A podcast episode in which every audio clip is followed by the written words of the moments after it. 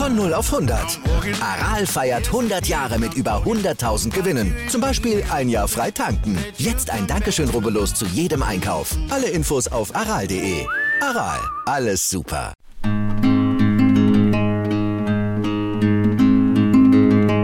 Der FSV ist der erste klimaneutrale Verein der Bundesliga. Unter anderem wurde das Stadion, die Geschäftsstelle und auch das Catering auf Ökostrom umgestellt.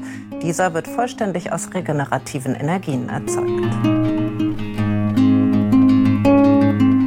Wir haben hier äh, das gesamte Dach mit Solarpanels ausgestattet. Die produzieren im Jahr 700.000 Kilowattstunden Strom, Ökostrom. Jan Lehmann ist stolz, denn Mainz 05 setzt schon lange auf Nachhaltigkeit und Klimaschutz und nicht erst jetzt, wo es gerade hip ist, sich im Solarlicht zu sonnen.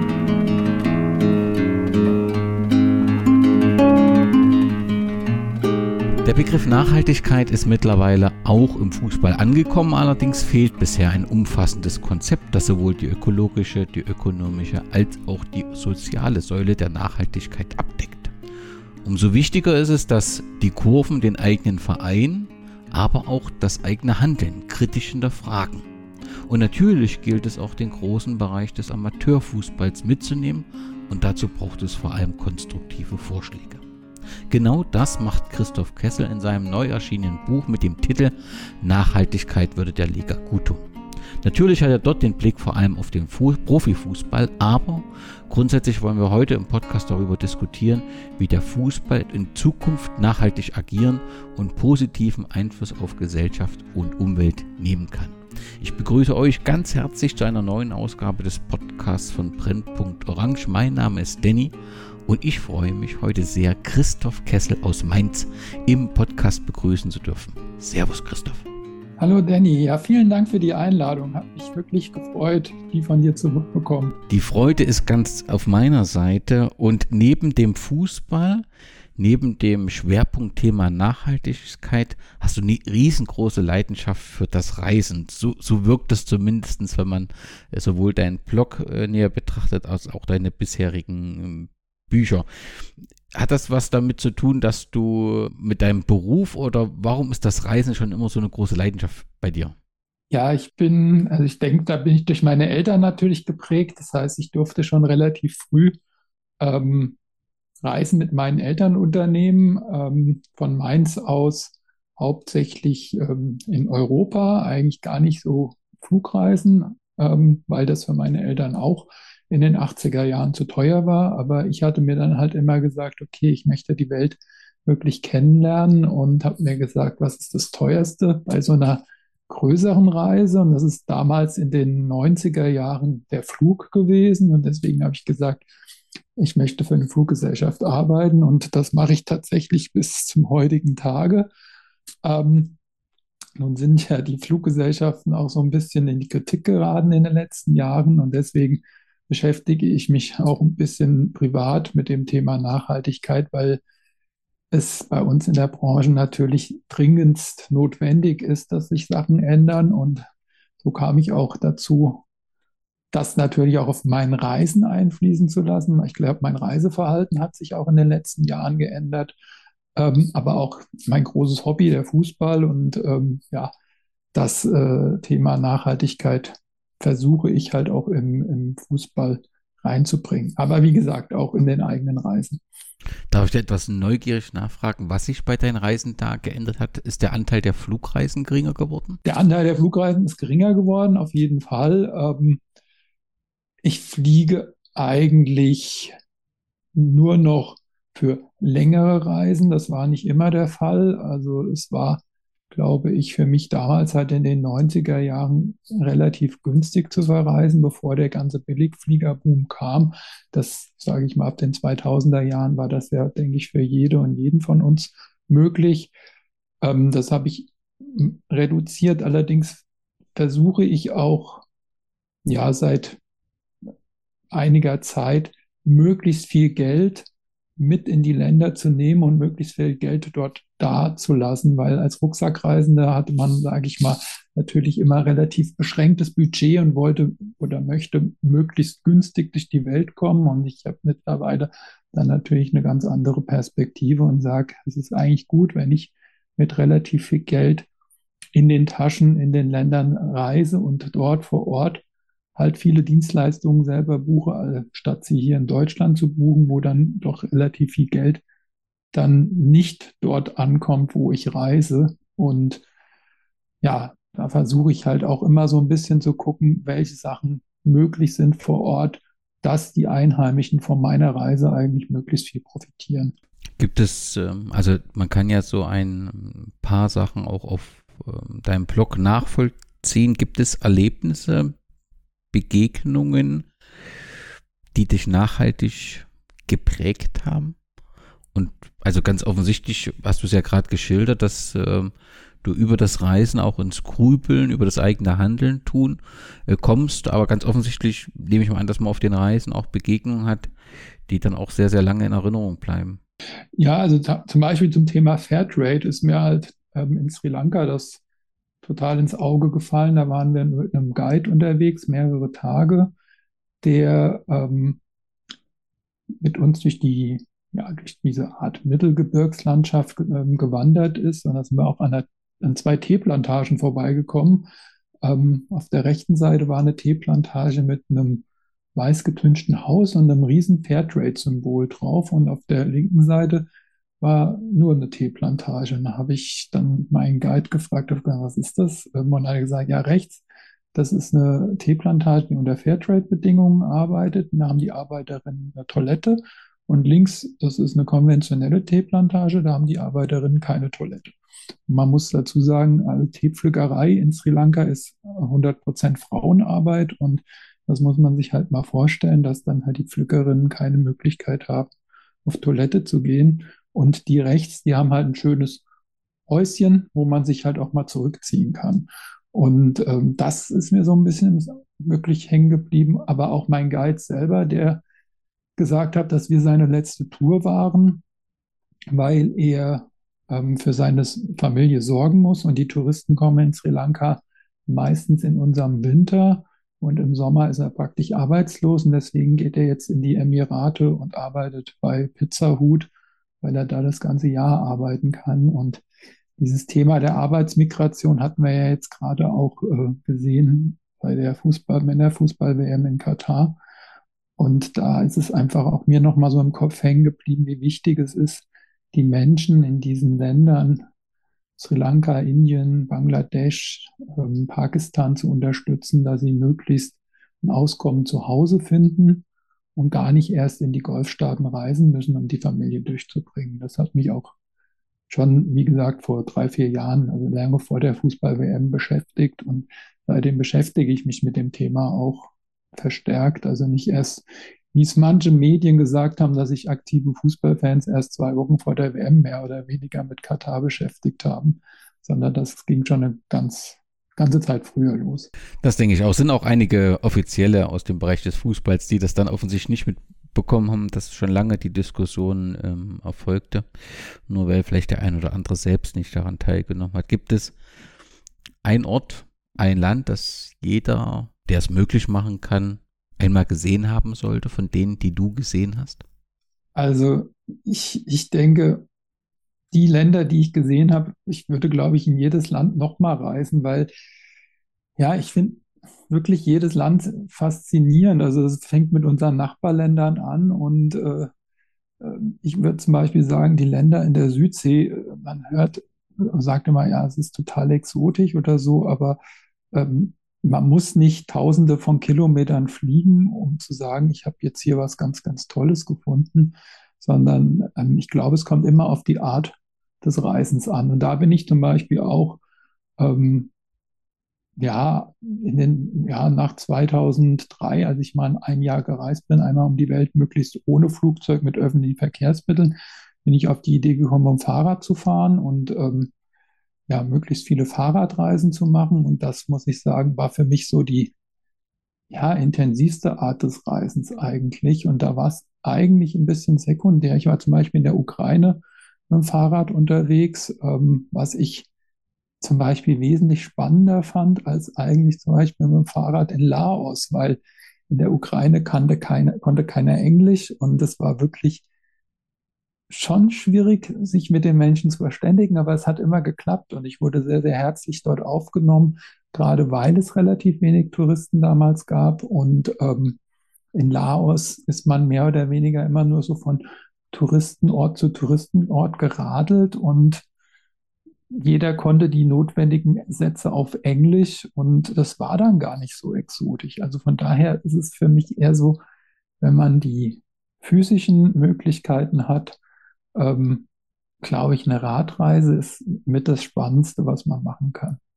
Ja, damit bekommt man einen guten Einblick. Äh, das Reisen äh, zu deinen Leidenschaften zählt. Fußball ist natürlich eine weitere, über die wir gleich sprechen, aber du hast offensichtlich auch große Freude am Aufschreiben, denn drei Reisebücher hast du bereits äh, veröffentlicht. Was gab da den Anstoß dazu, dass du gesagt hast, also ich reise jetzt und, und will meine Eindrücke auch zu Papier bringen und sie damit auch teilen?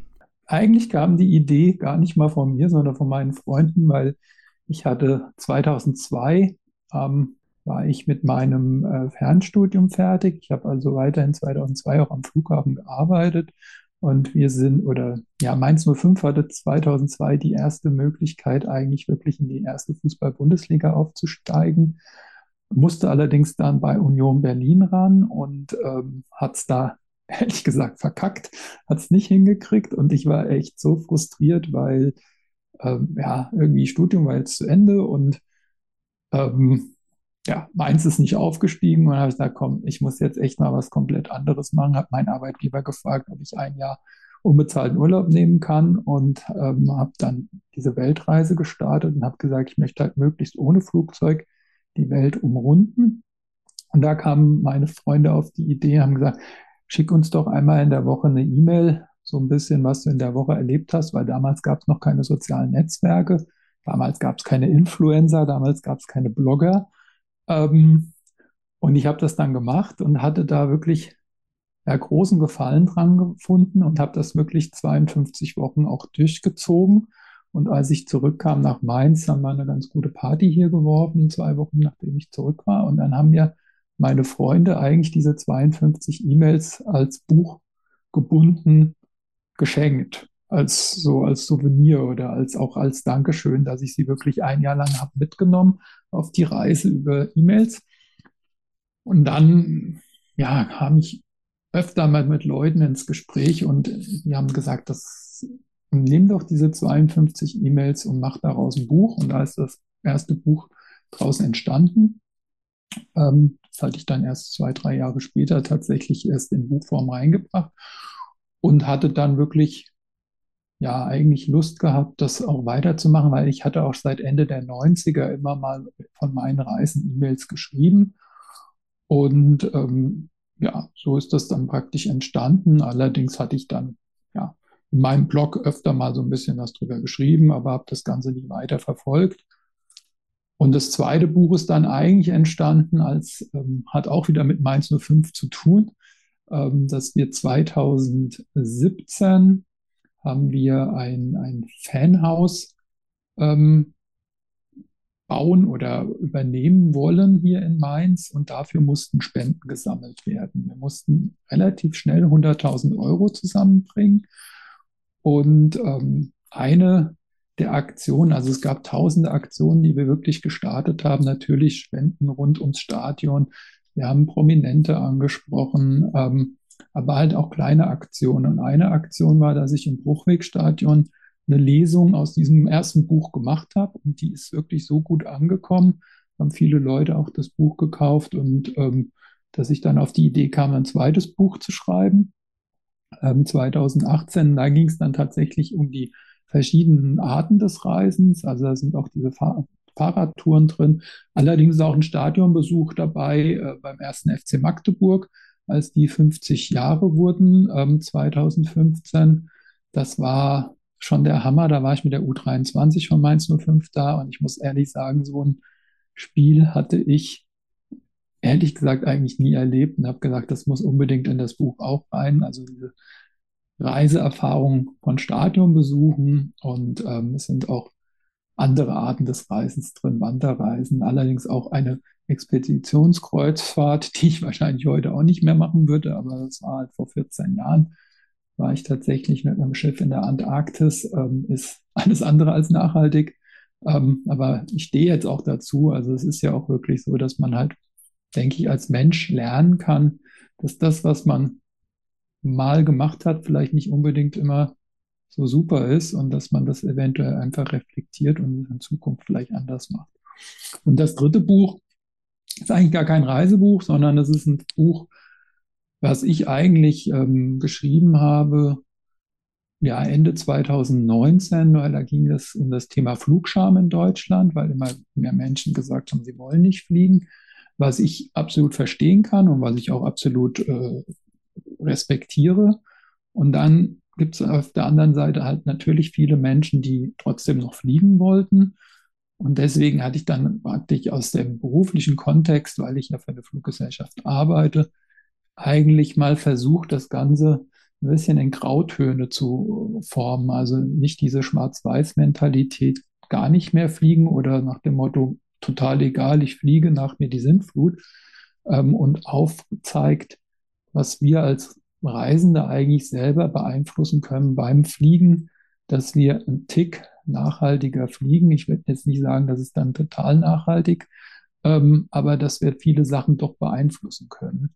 Und ähm, das Buch ist relativ gefloppt, muss ich sagen, weil direkt dann Corona kam und dann sowieso keiner mehr geflogen ist. Und ähm, von daher war das, sage ich mal, äh, schöner Versuch. Aber äh, ja, wie gesagt, als es ja im März 2020 eigentlich dann zu kaufen gab, ja, begann die Pandemie. Wir hatten Lockdown und keiner ist weggeflogen. Ja, und das waren so die drei Reisebücher, die ich bisher verfasst habe. Du veröffentlichst deine Bücher in einem Art Eigenverlag. Was ist da der Hintergrund? Ja, der Eigenverlag ist einfach die, die Möglichkeit, dass ich ähm, relativ schnell ein Buch aufsetzen kann. Gerade bei diesem Thema mit dem, ähm, mit dem äh, Fliegen mit Bedacht ging es mir darum, da relativ schnell etwas ähm, ja, zu haben, weil äh, ich eigentlich gedacht habe, dass es wirklich sehr drängend ist, äh, dieses Thema zu besetzen. Und ähm, ja, der Hintergrund, der zweite Hintergrund ist einfach der, dass ich das ja alles in meiner Freizeit mache. Das heißt, ähm, ich weiß, es gibt ganz super Verlage, auf jeden Fall, aber ähm, mir ging es ehrlich gesagt auch nie wirklich darum, mit den Büchern Geld zu verdienen, sondern ich versuche eigentlich mit Hilfe dieser Bücher eher ein bisschen Geld zu scheffeln für Projekte, die ich für mein zweites Buch ähm, besucht habe in Sierra Leone, in Kenia und auch in Nepal. Ähm, da habe ich Organisationen besucht, die ich bis heute auch unterstütze und ähm, ja, mit Hilfe dieser Gelder ähm, versuche ich halt noch ein bisschen mehr diese Organisation zu unterstützen. Und das würde natürlich mit einem normalen Verlag nicht funktionieren, weil da natürlich die, ja, die, da müssten natürlich viele Menschen mitverdienen, was auch absolut legitim ist. Ähm, aber ich bin einfach Hobbyautor und ähm, habe eine Idee zu einem Thema und versuche das auch zu vermarkten. Also da habe ich auch ehrlich gesagt ein bisschen meinen Spaß dran, das selbst zu vermarkten. Merke aber auch, dass es extrem schwierig ist, so gehört zu werden. Also das ist bei dem Thema mit dem Fliegen so gewesen, allerdings auch hier mit dem Thema Nachhaltigkeit. Ähm, es wird, obwohl ich es, sage ich mal, an ja, eine sehr, sehr, sehr große Zahl an MeinungsmacherInnen geschickt habe, von eigentlich niemandem aufgenommen. Was ich natürlich schade finde, aber es ist halt so. Das liegt vielleicht auch, und da kommen wir gleich sofort nochmal auf das Thema, dass äh, der ein oder andere dann doch Schwierigkeiten hat, sich dem Thema anzunehmen und das vielleicht auch ein wirkliches Problem ist. Umso schöner ist es ja, dass du trotzdem den Weg, also den Weg gesucht hast, das Buch zu veröffentlichen, denn es wird ja diskutiert und äh, das Thema Nachhaltigkeit auch. Du warst schon in zahlreichen ähm, ja, Podcast-Sendungen äh, zu Gast, die ich dann auch nochmal in den Shownotes verlinke. Aber noch zu dir, deine Heimatstadt ist Mainz. Was macht Mainz zur schönsten Stadt der Welt? Och, ich weiß gar nicht, ob es wirklich die schönste Stadt der Welt ist. Ich mag die Stadt wirklich. Ähm, auch die Lebensart, also die Menschen sind relativ offen, würde ich sagen. Ähm, es ist einfach, ich fahre auch sehr, sehr viel mit dem Fahrrad durch die Stadt und ähm, ja, wenn dann halt jemand über die Straße läuft, bremse ich auch mal ab und die Leute bedanken sich und dann wünscht man sich ein schönes Wochenende und schreit den nicht an oder so nach dem Motto, was rennst du mir hier vor, vors Fahrrad? Ja, das ist so typisch meins, würde ich sagen. Und das mag ich. Ähm, und ähm, ja, ich muss sagen, ähm, ich kritisiere meinen Heimatverein Mainz 05 sehr, sehr oft, sehr regelmäßig für sehr viele Sachen. Allerdings macht der Verein auch viele Sachen, ja, bei vielen Sachen geht es in die richtige Richtung. Es ist äh, leider nicht immer alles vielleicht komplett schon so, wie es sein könnte. Und manche Leute denken, ich wäre so ein Querulant und würde, würde einfach nur rummeckern, aber ich versuche eigentlich auch mit jedem Blogbeitrag immer Ideen einfließen zu lassen, wie man die Sache vielleicht noch einen Tick besser machen kann. Und es wird trotzdem falsch verstanden oft, dass ich hier irgendwie Lust habe, meinen Verein irgendwie runterzuziehen. Dem ist aber nicht so. Und ich mag den Verein, ähm, ich mag auch die Fanszene. Es ist eine überschaubare Fanszene, klar, aber dafür kennt man sich und schätzt man sich auch. Und was natürlich auch bei Mainz ideal ist, muss ich sagen. Ich fahre halt sehr, sehr gerne auswärts und Mainz liegt da eigentlich von der, in Deutschland neben Frankfurt, glaube ich, äh, ideal, weil es ist, selbst wenn man zu Hansa Rostock fährt, es ist jetzt nicht die mega Riesenfahrt oder nach Cottbus oder nach Aue. Ähm, das ist alles machbar und äh, deswegen, ja, liebe ich es so, auswärts zu fahren, weil es halt wirklich immer machbar ist. Dein Blog heißt Menser und Tour. Du hast unter dem Namen nicht nur den Blog, sondern man findet dich auch in den sozialen Netzwerken. Wer dir folgen will, in welchen Netzwerken bist du aktiv? Ähm, ich bin in Facebook, Twitter und Instagram aktiv. Ähm, da gibt es auch regelmäßige Sachen. Alles andere habe ich eigentlich wieder eingestellt.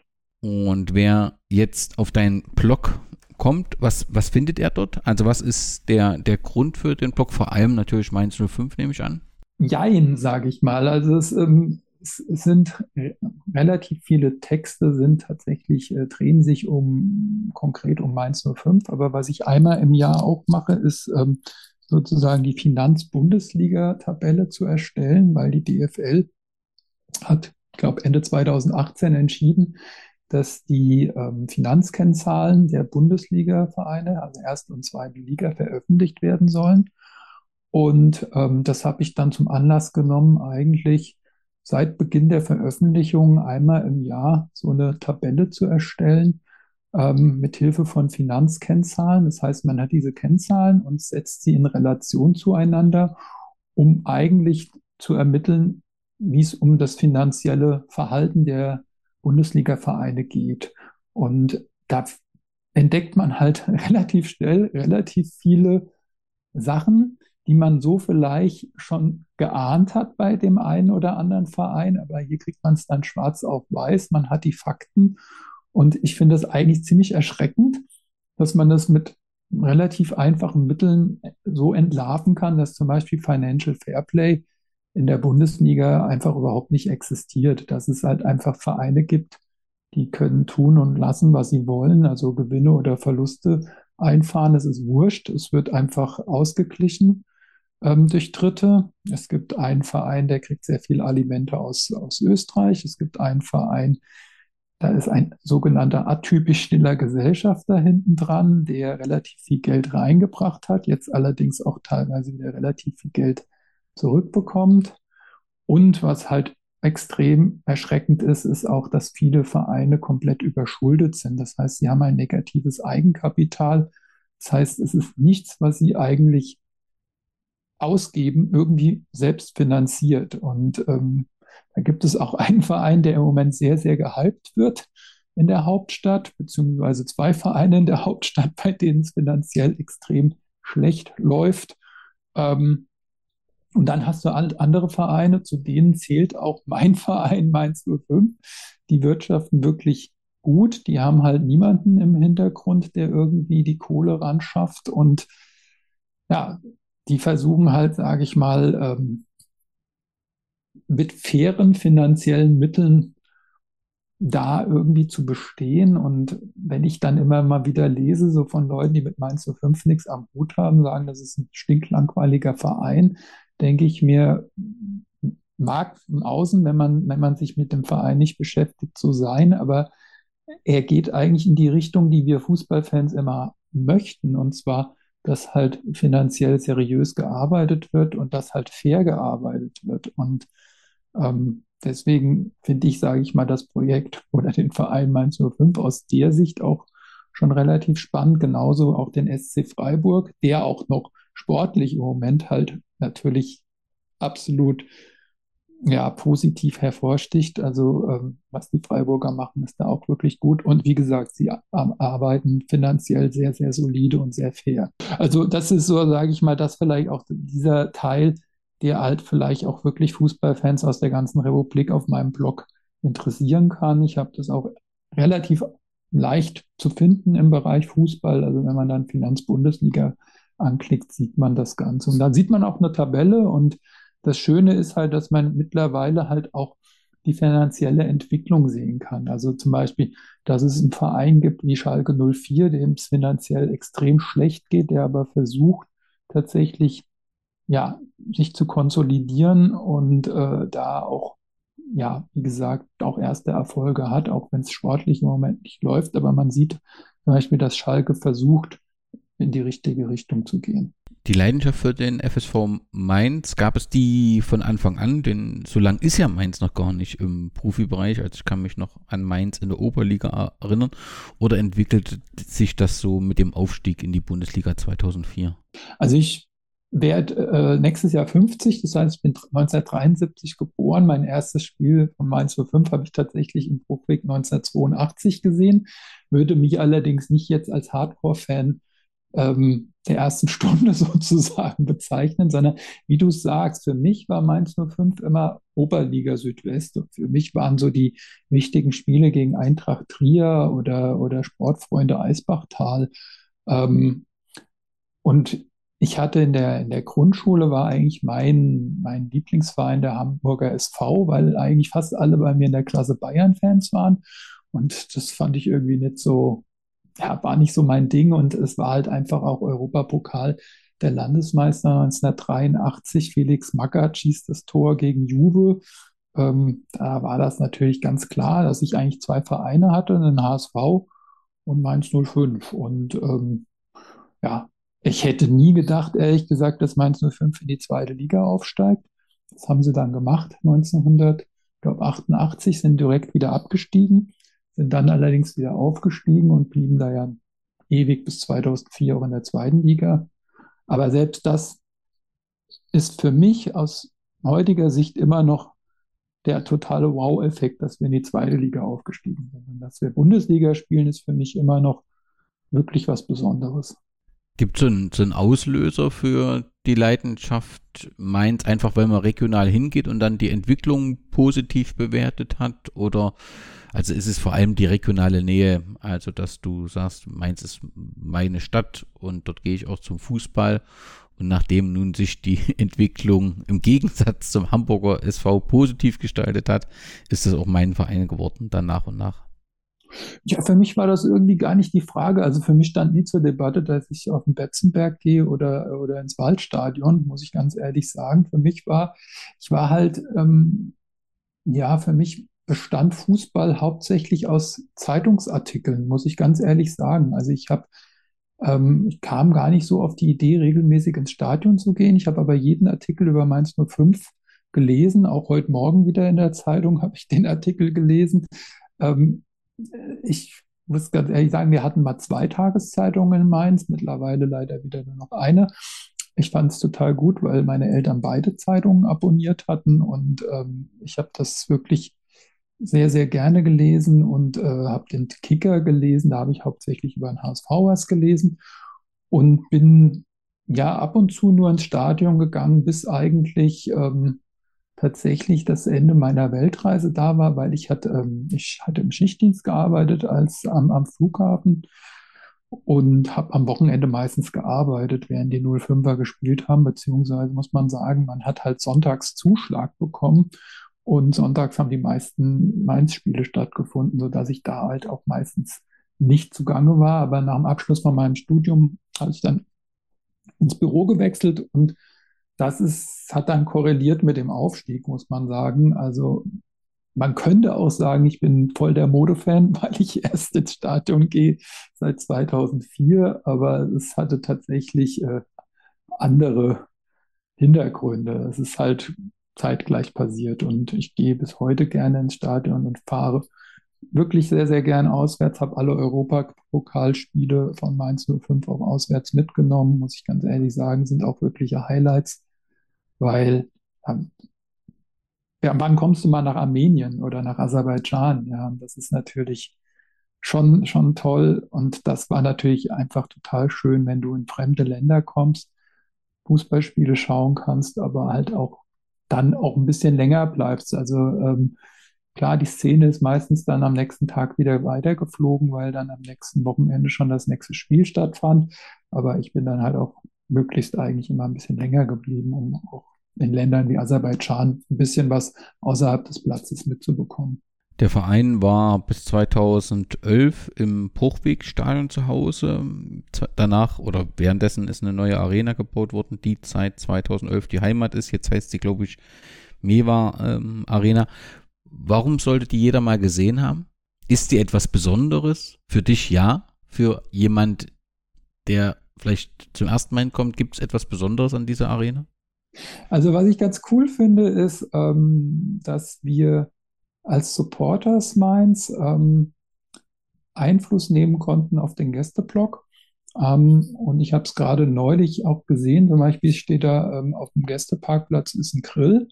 Ich glaube, das hat nicht jede, jedes äh, Auswärtsstadion, dass halt da auch die Leute grillen können. Ähm, was wir versuchen auf jeden Fall, ähm, ist immer auch zu berücksichtigen, dass, dass Gästefans sich wohlfühlen oder auch äh, ja, als Gäste be behandelt werden. Also ich rede jetzt nicht vom Stadionsprecher mit der, mit der Aufstellung der, der Mannschaft, das ist Geschmackssache.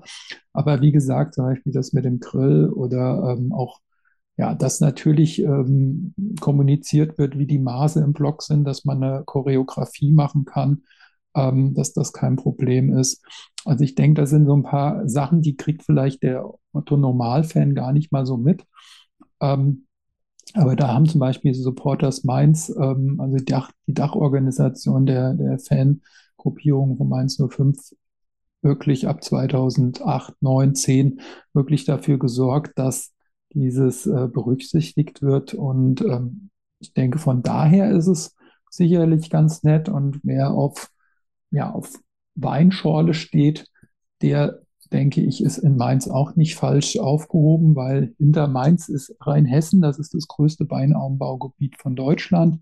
Und ich denke, dass, äh, dass es nicht in jedem Stadion eine Weinschorle gibt und ähm, ja, ist vielleicht ganz gut, äh, mal das zu probieren. Angeblich äh, ist die Feuerwurst in Mainz auch noch überdurchschnittlich. Ich habe sie jetzt seit zehn Jahren nicht mehr gegessen. Ähm, hat auch was mit Nachhaltigkeit zu tun. Ähm, wie das vegetarische und vegane Angebot im Gästeblock ist, weiß ich ehrlich gesagt gar nicht. Ich weiß es allerdings, dass es oft so ist, dass das Angebot im Heimbereich nicht identisch ist mit dem Angebot im Gästebereich. Anders kann ich es mir nämlich zum Beispiel nicht erklären, warum Schalke 04 immer den ersten Platz bei ähm, dem vegetarisch freundlichsten Stadion Deutschlands bekommt. Und wenn ich als Gast da hinkomme, kann ich froh sein, wenn ich eine vertrocknete Brezel bekomme. Also das ist so ein bisschen auch ein Punkt, äh, wo ich auch bei der Peter-Rangliste immer mal Peter sage, Leute, ihr müsst auch mal berücksichtigen, was im Gästeblock äh, zur Verfügung steht. Und das ist zum Beispiel, glaube ich, äh, ja, in anderen Gästeblöcken auf jeden Fall besser als auf Schalke. Ähm, und in Mainz, wie gesagt, gibt es äh, relativ viel veganes und vegetarisches Angebot. Allerdings, ob es, wie gesagt, es im Gästebereich gibt, weiß ich im Moment nicht. Ansonsten, ja, ich muss sagen, viele sagen ja, das Stadion ist so eine Möbel, äh, sieht aus wie ein Möbelhaus. Ähm, ja, das, ich sage, ich, ich finde ich finde es eigentlich ganz nett. Was ich vor allem an dem Stadion sehr, sehr angenehm finde, ist, dass es ähm, für, äh, für, für StadionbesucherInnen mit eingeschränkter Mobilität ähm, eigentlich gut zugänglich ist, weil das, das Gute ist, man hat das Stadion so gebaut, dass man ebenerdig praktisch reinkommt. Das heißt, man hat in die Tiefe gebaut. Ich glaube, es geht etwa sieben Meter nach unten. Ähm, das heißt, ähm, der Gästeblock zum Beispiel, man kommt ebenerdig an. Die Rollis können rein theoretisch einfach auf derselben, auf demselben Level reinrollen. Ähm, und dann geht's halt ein Stück nach unten und es geht halt natürlich nach oben. Aber ich glaube, da wurde zum Beispiel auch mitgedacht, dass halt wirklich, ähm, ja, die Menschen wirklich teilhaben können am Stadionerlebnis und nicht mit ihrem Rollstuhl irgendwie auf andere angewiesen sind, dass sie sie irgendwie über Treppen hochschieben oder, oder steile Passagen hoch, die man vielleicht selber im Rollstuhl gar nicht äh, ja, bewältigen kann. Also das ist, denke ich, auch nochmal eine, schöne Sache. Und es gibt ein Angebot für, für Gehörlöse und auch für Blinde, ähm, wo das übersetzt, über beziehungsweise erklärt wird, was gerade passiert. Ich glaube, das ist auch eine eine schöne Sache, ähm, gerade auch für die Menschen und da ist es vielleicht auch für Gäste, ja, einfach ein nettes Angebot, ein gutes Angebot und ich denke, in Mainz zu verweilen, abends dann in irgendeiner der, der Weinhäuser in der Altstadt ist sicherlich auch nicht verkehrt. Ich denke, es ist ganz nett. Auch die Lage am Rhein ist ganz, ganz schön. Und wie gesagt, die Leute sind, denke ich, nicht verkehrt, sind offen, freuen sich.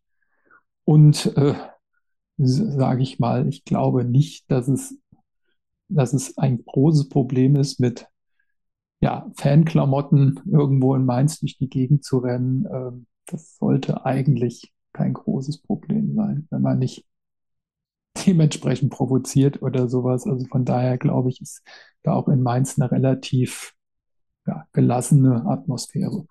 Nun wollen wir über dein Buch beziehungsweise das Thema Nachhaltigkeit und Fußball sprechen und auch wenn es vielleicht ein wenig an Unterricht erinnert, glaube ich trotzdem wichtig, den Begriff nochmal ähm, zu definieren, weil er doch sehr häufig sehr eng genutzt wird und gleichgesetzt wird mit reinem Umweltschutz und das ist, greift dann doch in der Regel zu kurz. Was ist Nachhaltigkeit, Christoph?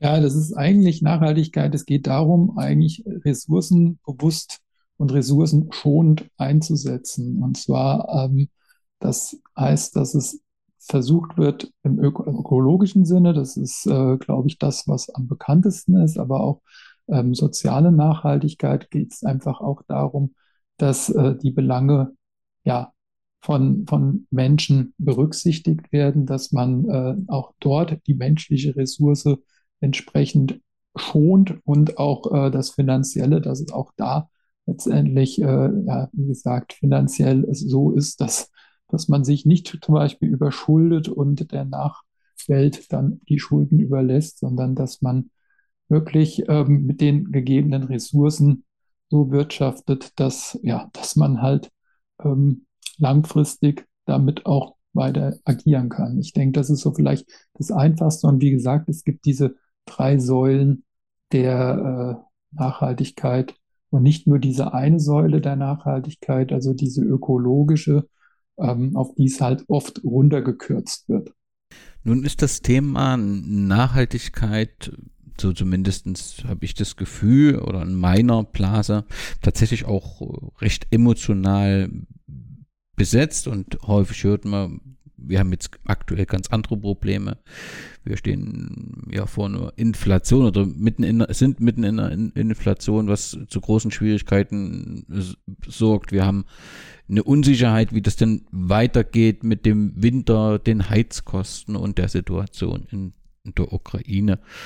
Und das wird häufig genutzt, um zu sagen, ich will mich damit nicht beschäftigen und es braucht alles nicht und wir können das schon irgendwie anders lösen.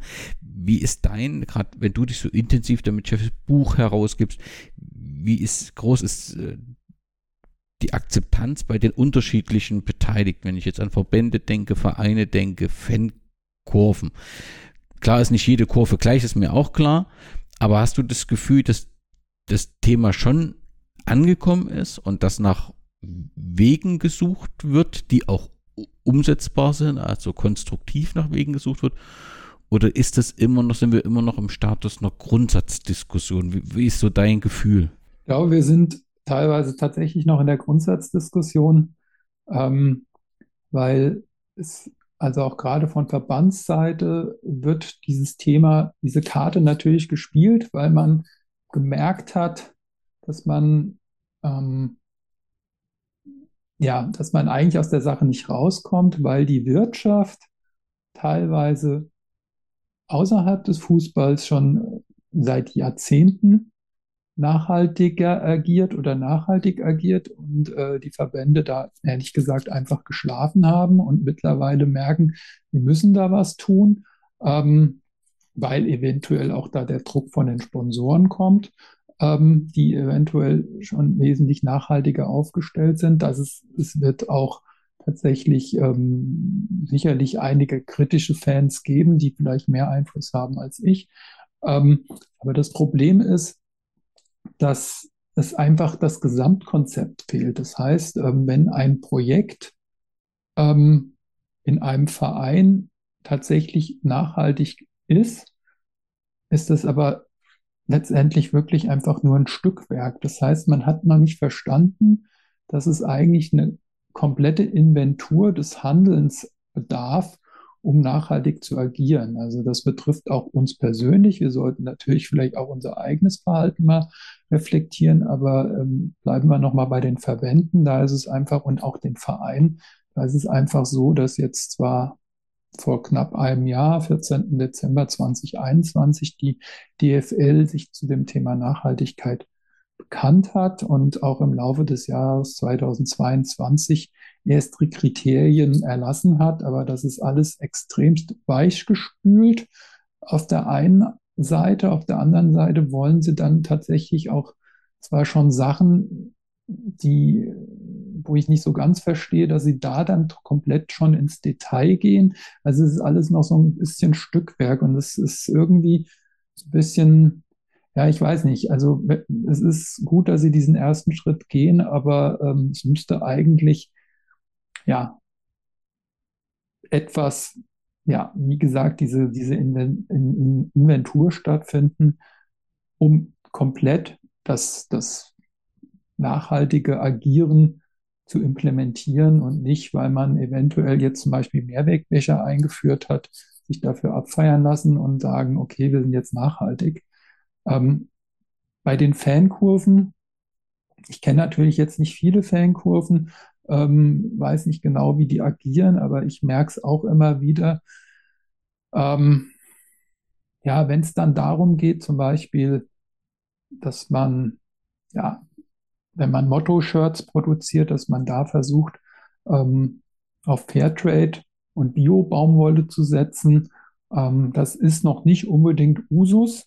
Also es ist, und da muss man halt auch mal fragen, ähm, oder man muss einfach mal schauen, was das tatsächlich mehr kostet. Und es sind tatsächlich meistens Centbeträge. Es ist wirklich nicht so, dass das Motto-Shirt im Einkauf, was aus konventioneller Baumwolle und nicht fair gehandelt, dass das vielleicht zwei Euro kostet und das fair gehandelte aus Bio-Baumwolle fünf Euro, sondern dann geht es vielleicht darum, dass es 2,50 Euro kostet. Also also nagel mich jetzt nicht mit den Eurobeträgen fest, aber es sind vielleicht 10, 20 ähm, Prozent mehr, die es kostet. Und das ist vielleicht einfach mal so auch die Idee, dass man zumindest einfach mal prüft, was würde denn die nachhaltigere Variante kosten, wenn wir ein Motto-Shirt machen, ähm, wenn wir einen Schal auflegen, etc. Das wäre wirklich schon ganz gut. Und dann er erkennt man, wenn man es wirklich ernst meint, dass es wirklich nicht viel mehr ist. Und ich finde halt, ähm, gerade haben sich sehr, sehr viele Fanszenen ja der Boykott Katar 2022 Initiative angeschlossen, was ja absolut legitim ist, was auch äh, okay ist. Aber wie gesagt, was ich auch schon am Anfang gesagt habe, man muss immer mal überlegen, warum sind denn überhaupt so viele Menschen in den Emiraten am Arbeiten für die Einwohner dort? Und man kann halt mit Hilfe von so kleinen Aktionen wie zum Beispiel fair gehandelten äh, Shirts aus Bio-Baumwolle dafür sorgen, dass einerseits die, die Arbeitenden auf den Feldern, zum Beispiel in Indien, einfach ein fairen, faires Auskommen haben, dass sie ein Recht auf Urlaub haben, dass sie einen kleinen Rentenanspruch haben, dass sie das Recht haben, eine Gewerkschaft zu gründen, dass Kinderarbeit äh, verboten ist, dass Sklavenarbeit verboten ist. All das ist eigentlich in diesem Fairtrade-Logo drin. Und mit der Bio-Baumwolle, da geht es einfach darum, dass die wesentlich weniger Wasser verbraucht als konventionelle Baumwolle.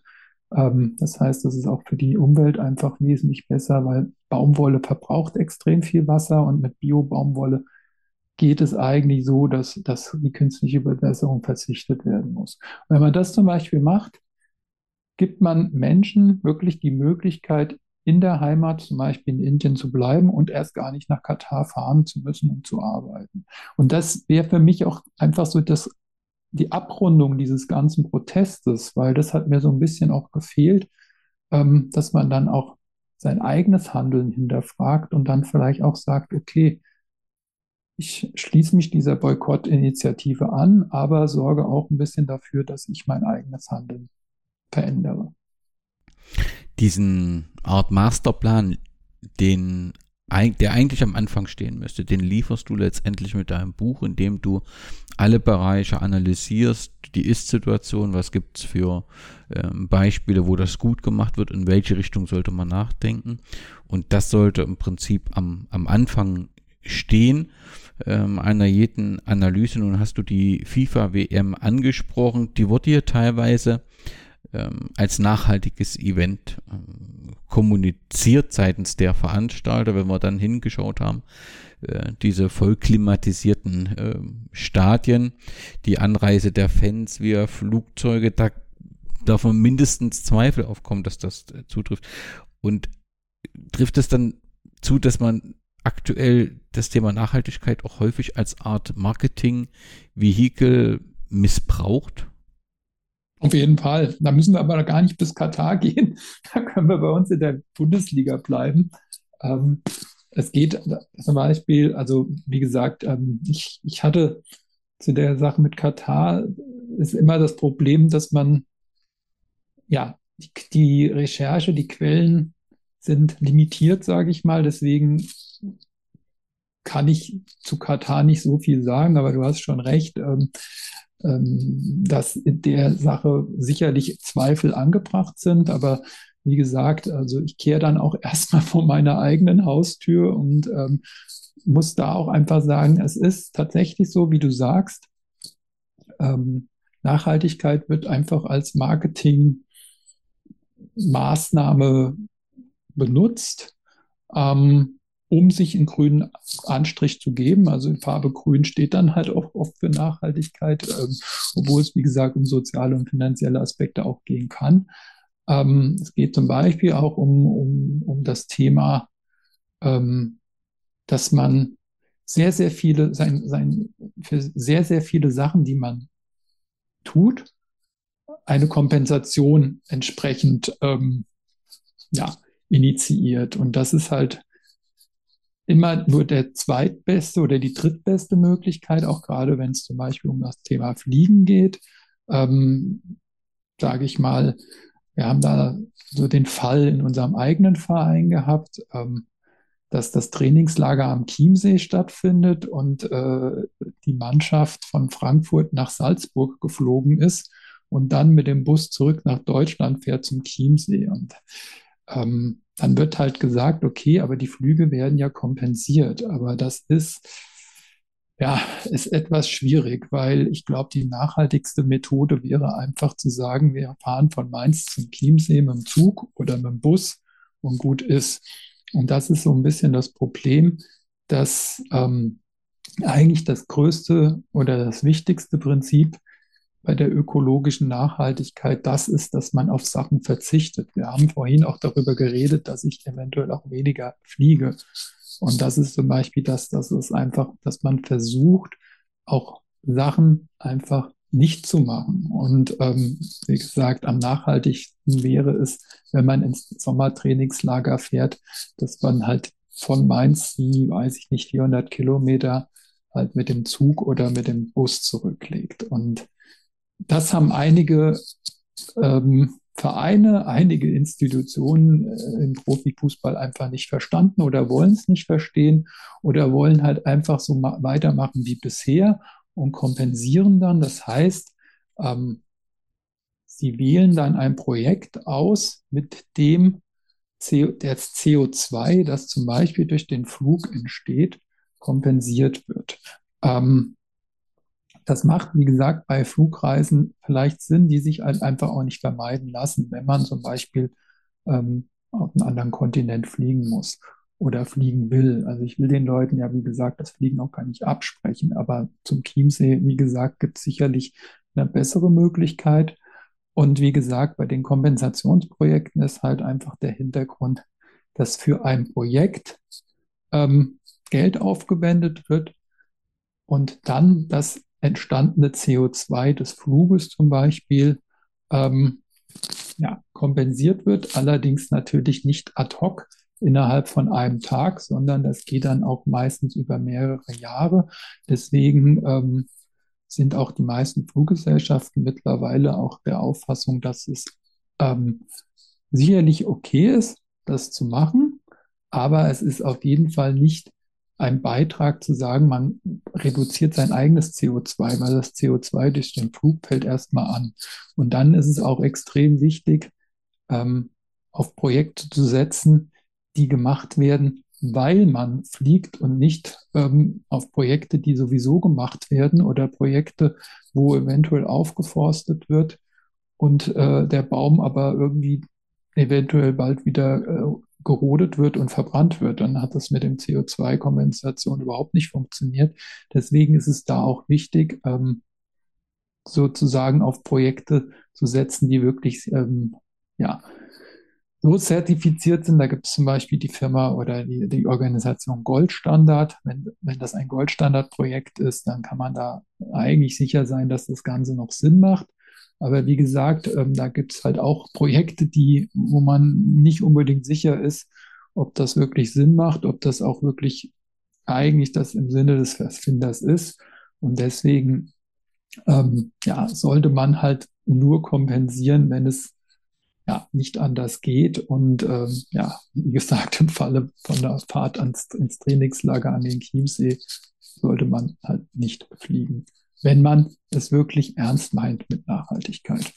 Ja, aber die Gefahr ist ja aktuell, dass dieses ja, Greenwashing, ähm, ja, dass dem Tür und Tor geöffnet ist. Also du steckst relativ drin und viel, also in dem Thema drin und wenn man dir zuhört, versteht man das auch sofort. Ich glaube aber schon, dass so einer breiten Bevölkerung letztendlich jedes Engagement dort erstmal grundsätzlich begrüßt wird und letztendlich äh, wie viel das im Positiven bewirkt, nicht immer sofort klar. Also, da fehlt es doch eigentlich an klaren Parametern oder auch einem klaren Zertifizierungsverfahren, was weiß ich, Arbeitstitel nachhaltiges Stadion, nachhaltiger Verein, wo klare Kriterien definiert werden und dann auch klar ist, wie weit ist mein Verein auf dem Weg beziehungsweise bei diesen äh, Kriterien das wäre doch, würde Transparenz schaffen, aber es würde natürlich auch gleich ähm, ja, sehr viel Hürden schaffen, weil es eben die Kriterien auch definieren müsste, die dann jeder Verein entsprechend ähm, zu, zu erfüllen hat. Aber im Moment fehlen so klare Parameter für das Kriterium nachhaltiger Verein oder nachhaltiges Stadion. Oder sind sie mir einfach nur nicht bekannt? Ja, der, der Begriff Nachhaltigkeit ist nicht rechtlich geschützt, da hast du vollkommen recht. Es gibt äh, teilweise ähm, tatsächlich ähm, schon heute die Möglichkeit ähm, zu sagen, der Verein ist ähm, nachhaltig unterwegs in einem Bericht, äh, gewissen Bereich, zum Beispiel im Bereich der Energieeffizienz. Da muss ich sagen, ist zum Beispiel Mainz 05 relativ weit vorne. Ähm, das heißt, die haben sich einem Audit tatsächlich unterzogen. Da wird geprüft, ob ähm, ja, die Energie, die Mainz 05 äh, nutzt, ob die effizient eingesetzt wird. Und das äh, sollte man eigentlich alle vier Jahre machen ähm, mit diesem Audit. Und das funktioniert auch. Auch, der, auch die, die Allianz Arena in München ähm, wird so geprüft. Das heißt, das sind zum Beispiel zwei Positivbeispiele, wo ich sage, das ist kein Greenwashing, das ist wirklich, das sind Fakten, das ist in Ordnung. Und äh, komischerweise wirbt aber Mainz 05 mit, dem, mit dieser Energieeffizienz überhaupt nicht, erzählt aber die ganze Zeit vom klimaneutralen Verein. Und klimaneutral, das ist, geht halt in diese Richtung mit der Kompensation. Das heißt, alles Handeln, was Mainz 05 macht, wird ähm, berechnet und kompensiert. Das heißt, klimaneutral mag das auf dem Papier sein, aber das heißt leider nicht, dass es nachhaltig ist, weil, wie gesagt, wenn man versucht, nachhaltig zu agieren, dann geht es erstmal darum, Sachen zu vermeiden, Sachen zu reduzieren und nicht sofort einfach alles zu kompensieren. Und das ist der feine Unterschied. Ähm, aber wie gesagt, das ist, glaube ich, wie du schon sagst, bei vielen Leuten nicht angekommen. Und der erste Schritt eigentlich meiner Meinung nach, du hast vorhin von einem Masterplan gesprochen, der erste Schritt wäre meiner Meinung nach einfach mal einen Nachhaltigkeitsbericht zu erstellen. Das, dafür gibt es nämlich einen Standard, den GRI-Standard. Ähm, den müssten eigentlich alle Vereine einführen. Und in diesem Reporting würde wahrscheinlich dann stehen bei 90 oder 95 Prozent der Sachen, über die berichtet werden sollte, dass das noch nicht erfüllt ist, was aber meiner Meinung nach überhaupt kein Problem ist, dass man einfach mal ehrlich ist, dass man sagt, wir stehen hier am Anfang und wir haben eine riesige To-Do-Liste, aber wir haben diese To-Do-Liste erstellt. Und da sagt zum Beispiel auch der deutschen Nachhaltigkeitskodex, es geht um das Thema Wesentlichkeit. Das heißt, ein Verein sollte eigentlich sagen, okay, was sind die wesentlichen Dinge meines Handelns? Und das habe ich in dem Buch auch versucht. Ähm, ich habe verschiedene Kriterien. Ich bin diese Kriterien, die für einen Fußballverein wesentlich sind, durchgegangen. Und das müsste eigentlich ein Verein machen und müsste in seinem ersten Nachhaltigkeitsbericht halt sagen, okay, bei den, weiß ich nicht, 15 Kriterien sind wir da und da und da. Und man müsste sich Ziele stellen und sagen, okay, im nächsten Jahr möchten wir eventuell das und das Ziel erreichen. Das wäre eigentlich der Anfang. Das ist eigentlich gar nicht so schwer. Und es gibt auch zwei Vereine. Borussia Dortmund als Aktiengesellschaft ist dazu verpflichtet, so einen Nachhaltigkeitsbericht zu erstellen. Und ähm, der VfL Wolfsburg erstellt ihn auch. Ich nehme an, dass er ihn erstellt, weil der Volkswagen-Konzern ohnehin sowas erstellen muss. Und ja, das ist dann, sage ich mal, ein positiver Nebeneffekt zur Nähe zu VW, ähm, dass Wolfsburg das tatsächlich macht. Und ähm, ja, die anderen Vereine bisher haben es nicht gemacht. Werder Bremen hat es mal gemacht, 2015.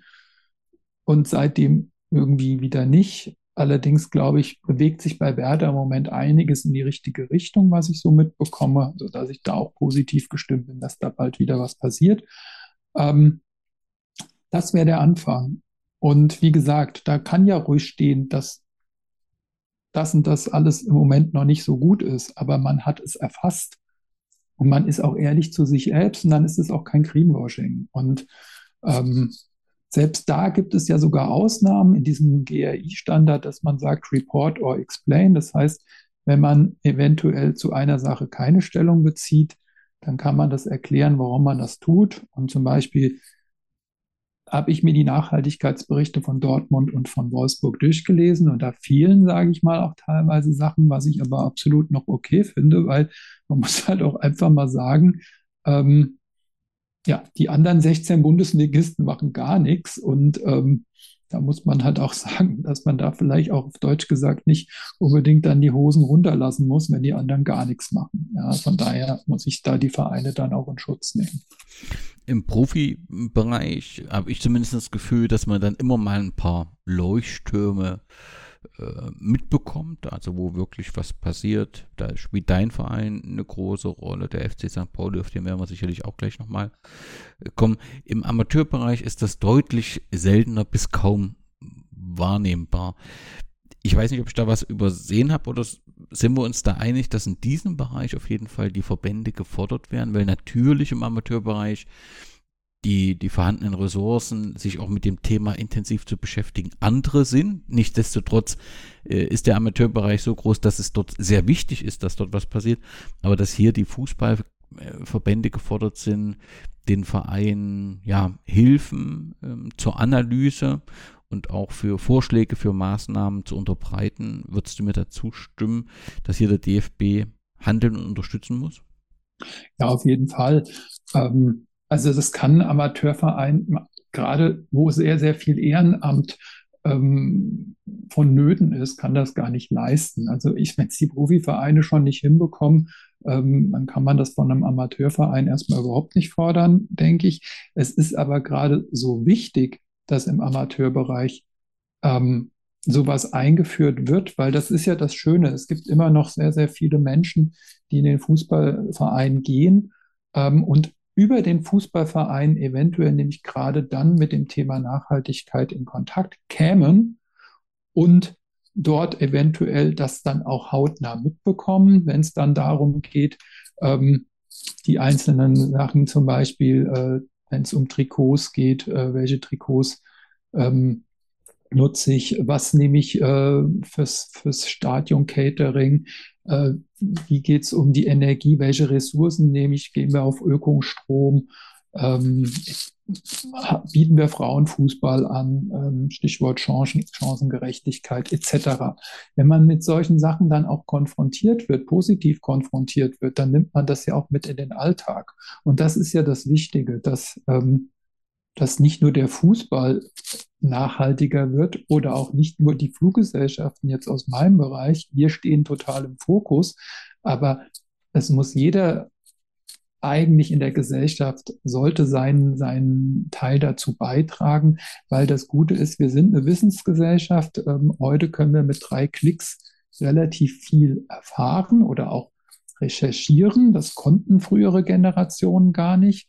Und ähm, wie gesagt, ich denke, der DFB könnte da ein, ja, könnte da Schulungsmaßnahmen durchführen bis runter in die, in die Kreisliga C, ähm, um ja, die Leute an das Thema heranzuführen. Und das ist ja das Wichtige. Das ist der, der Fußball, der DFB sagt ja immer, er, er ist äh, in der Gesellschaft verankert und da hätte er eigentlich seine Leuchtturmfunktion und auch seine Pflicht, meiner Meinung nach, in dieser Richtung tatsächlich was zu machen und nicht nur in der ersten Runde des DFB-Pokals irgendwas runterzubeten, was teilweise gar nicht gehört wurde, beziehungsweise was natürlich auch große Kritik geführt hat, ähm, weil halt Leute das gar nicht ernst genommen haben, diese Intention.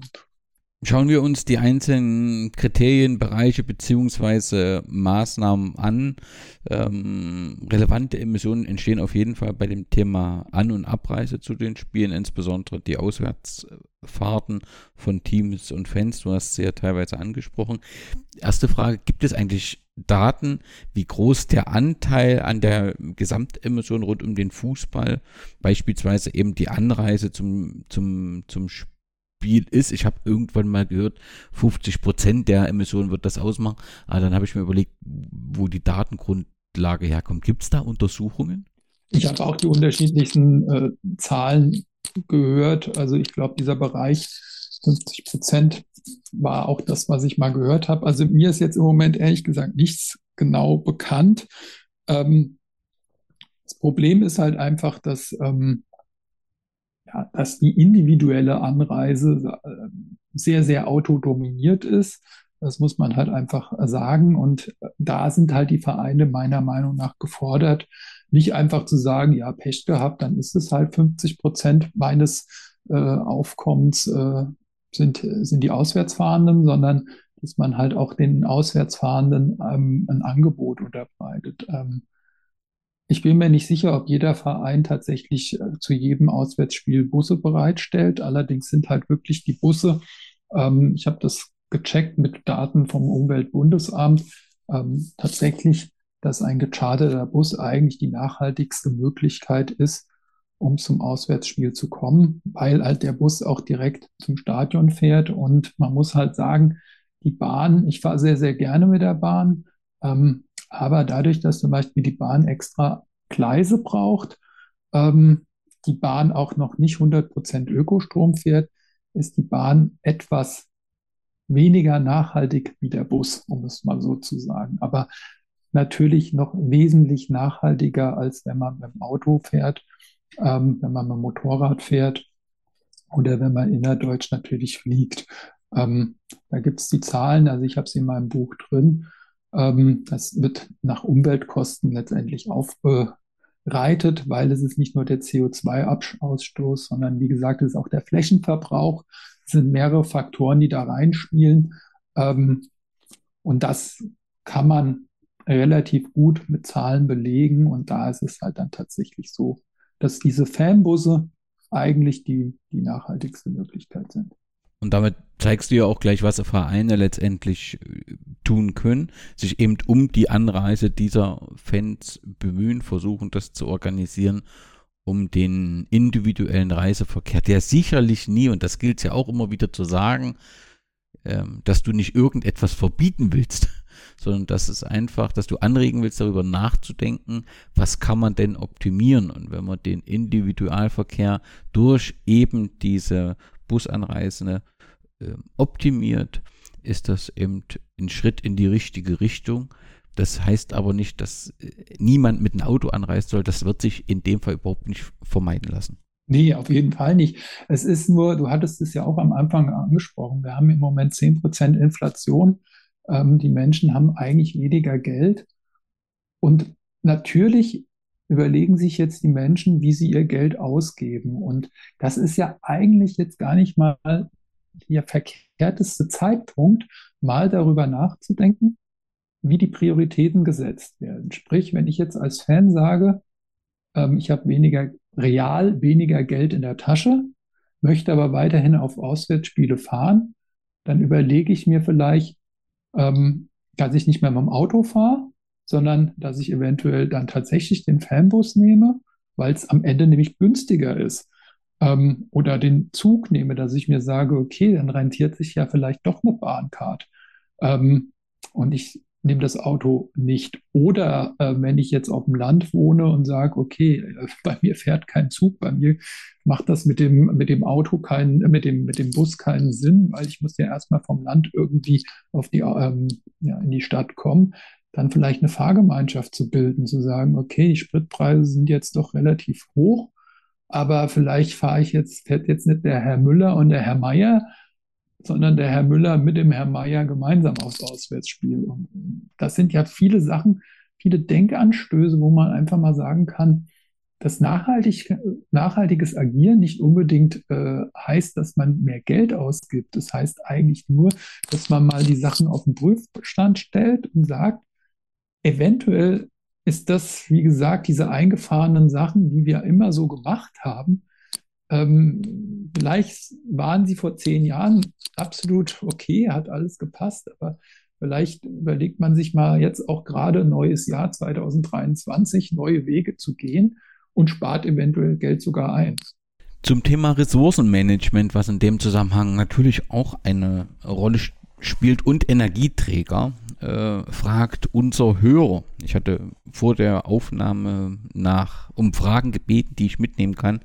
Martin van Elten, er fragt, sind Solaranlagen auf Stadien nicht vor allem Alibi? Ich glaube, er meint das im Zusammenhang mit der Tatsache, dass eben das Kümmern um die Anreise, der Auswärtsreise der Fans viel wichtiger wäre, weil es einen größeren Anteil hat. Aber natürlich gilt es zu fragen, ähm, also ich glaube, Mainz ist mit den Solaranlagen ja einer der Vorreiter. Wenn ich es richtig in Erinnerung habe, habe ich mal im Bericht äh, gesehen, dass im Prinzip das komplette Dach mit Solaranlagen ähm, besetzt ist. Das heißt, es ist doch mehr als Alibi, oder in den meisten Fällen zumindest. Ja, auf jeden Fall. Also ähm, Vorreiter oder Pionier bei den Solarzellen ist auch wieder der SC Freiburg. Die haben 1995 schon Solarzellen aufs Dreisamstadion gebracht. Da hat jeder wahrscheinlich den Kopf geschüttelt und hat gesagt, was ist denn das für ein Quatsch? Aber ähm, man muss einfach sagen, ähm, dass wir ja mittlerweile auch in der Politik sogar ein Umdenken haben, dass man überlegt, dass alle Neubauten, ähm, dass es eine Solardach, Solarzellendachpflicht geben soll. Das heißt, ähm, ich glaube nicht, dass es ein Alibi ist, sondern ähm, dass eigentlich diese Flachdächer der Stadien sich wirklich dazu nutzen, da, ja, dazu nutzen, Solarenergie ähm, ja, zu, äh, zu bekommen. Ähm, und ähm, von daher bin ich da absolut, also ich habe jetzt nicht genau die Zahlen vom neuen Stadion in Freiburg, aber ich weiß, ähm, dass die einen sehr, sehr großen Teil ihres Stromes damit abdecken können. Ich bin mir nicht sicher, ob sie sogar eventuell sogar, also ich lese gerade 2,3 Millionen Kilowattstunden pro Jahr ähm, erzeugt das neue Stadion in Freiburg und ähm, laut eigener Aussage wird damit praktisch der komplette Strom vom SC Freiburg gedeckt. Also von daher denke ich, ist das schon eine gute Sache. Und das Gute ist ja, wenn sogar mehr Strom produziert wird, wird er eingespeist. Ähm, und damit kann sogar tats tatsächlich der Verein sogar noch Geld machen. Das ist ja eigentlich das Gute. Also von, daher kein Alibi, würde ich sagen. Und Martin ist sehr interessiert an dem Thema. Er fragt weiter, sollten aus deiner Sicht Rasenheizung verboten werden? Verboten weiß ich nicht, aber was ähm, der Andreas Rettig gesagt hat in Bezug auf die, auf die WM jetzt in Katar, ähm, war ja zu überlegen, ob man den Spielplan eventuell tatsächlich äh, an die skandinavischen Länder anpasst, in denen ja tatsächlich im Winter der Spielbetrieb ruht. Und wenn ich irgendwie höre, dass Rasenheizungen irgendwie am Tag teilweise so viel verbrauchen wie ein, äh, wie ein Einfamilienhaus ein ganzes Jahr. Ob das jetzt stimmt, weiß ich nicht. Hatte ich, äh, wie gesagt, kann ich jetzt nicht als Fakt belegen. Aber anscheinend sind Rasenheizungen schon extrem energieintensiv. Ähm, ja, da wäre zum Beispiel tatsächlich wieder der berühmte Verzicht, da hat der Martin recht. Also ich möchte gar nicht mit Verboten kommen, aber wenn man zum Beispiel die Bundesliga oder die, die, ja, die Spiele nur noch vom März bis November macht, würde wahrscheinlich eine Rasenheizung kaum noch genutzt werden. Und das ist vielleicht sogar besser als ein Verbot. Ähm, muss man sagen, wäre vielleicht einfach eine Idee. Und die hatte halt Andreas Rettig ins Spiel gebracht, gesagt, okay, ähm, könnte man sich halt generell mal überdenken, das zu machen. Ja. Und grundsätzlich gilt das letztendlich auch das Thema Flutlichtspiele, gilt es auch nochmal kritisch zu beleuchten. Klar ist, dass auch gerade was das Training, Training im Nachwuchs angeht, äh, dass es dort Möglichkeiten ähm, geben muss und dass man dieses Training nicht wegnehmen kann in den Abendstunden. Ganz im Gegenteil, das ist ja eine wichtige ähm, Sache. Aber ob jedes Flutlichtspiel was so europaweit unter Flutlicht gespielt wird. Da hat sich ja mancher Spieltag, wenn ich so an, an Österreich denke, da ist eben Freitag 18.30 Uhr ein fester Spieltagstermin, teilweise von ganzen Ligen in der Regionalliga. Ob das so notwendig ist, das darf man durchaus nochmal kritisch diskutieren. Ja, und da könnte man zum Beispiel auch Anreize schaffen. Also ich habe es auch geschrieben, habe gesagt, okay, vielleicht einfach nur noch Vergabe von Flutlichtspielen an Vereine, die 100% Ökostrom nutzen wäre zum Beispiel eine Sache. Oder man kann auch bei den Glühbirnen, glaube ich, bei den Flutlichtglühbirnen massiv Energie sparen. Und da müssten zum Beispiel Vereine einfach, da sind wir wieder bei dieser Zertifizierung, da könnte man halt einfach auch, das lässt sich ja relativ einfach äh, auch darlegen, zu sagen, ist der, hat der Verein 100% Ökostrom und hat der Verein ähm, eventuell die energiesparste, Variante für das Flutlicht eingesetzt. Wenn er diese beiden Kriterien erfüllt, dann kommt er in den Genuss von Flutlichtspielen, ansonsten halt nicht. Könnte man zum Beispiel einfach mal machen. Beim Thema ressourceneffizient ähm, sind wir im Stadium bei Energie, Wasserverbrauch sowie dem Thema Vermeidung von Abfällen. Was können hier, welche kleinen Schritte können hier Vereine machen, um ja, nachhaltiger zu sein? Ähm, ja, beim, beim Wasserverbrauch geht es einfach mal darum, dass man ähm, ja auch dort mittlerweile bei den, bei den ähm, Toilettenanlagen ähm, ein System zum Beispiel einführt, dass äh, eventuell auch Urinale ohne Wasser laufen oder dass, äh, dass halt das direkt abgeschaltet wird, dass zum Beispiel auch Wasserhähne nicht einfach aufgedreht werden können, sondern dass es eventuell automatisch ist, weil ich erlebe es leider auch manchmal im Gästeblock, dass dann halt einfach die ganze Zeit das Wasser läuft. Keine Ahnung, welche, ja, welche Menschen das es dazu treibt, äh, aufs Auswärtsspiel zu fahren und dann den Wasserhahn laufen zu lassen. Aber sowas gibt es leider. Aber den kann man halt einen Riegel vorschieben, indem man halt dort wirklich auch guckt, dass, äh, dass man da das Wasser reduziert, dass man eventuell halt mit äh, Brauchwasser arbeitet, wenn das geht.